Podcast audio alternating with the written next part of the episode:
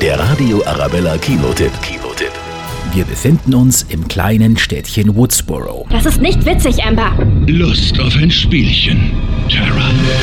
25 Jahre später ist der Killer mit der Geistermaske zurück. Es geht wieder los. Drei Angriffe bisher.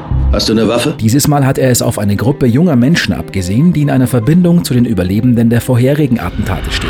Das ist jetzt dein Leben und das bedeutet, wer auch immer es ist, der wird nicht aufhören, dich zu jagen. Sidney Prescott, Gail Weathers und Huey Riley tun sich zusammen, um weitere Serienmorde zu Es verhindern. gibt gewisse Regeln, um zu überleben.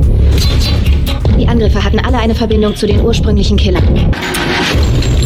Und was immer diese Verbindung ist, es hat uns alle hierher zurückgeholt.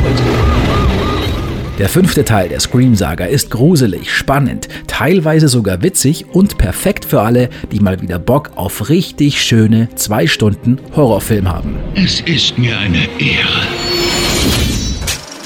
Der Radio Arabella Kinotipp. Kinotipp.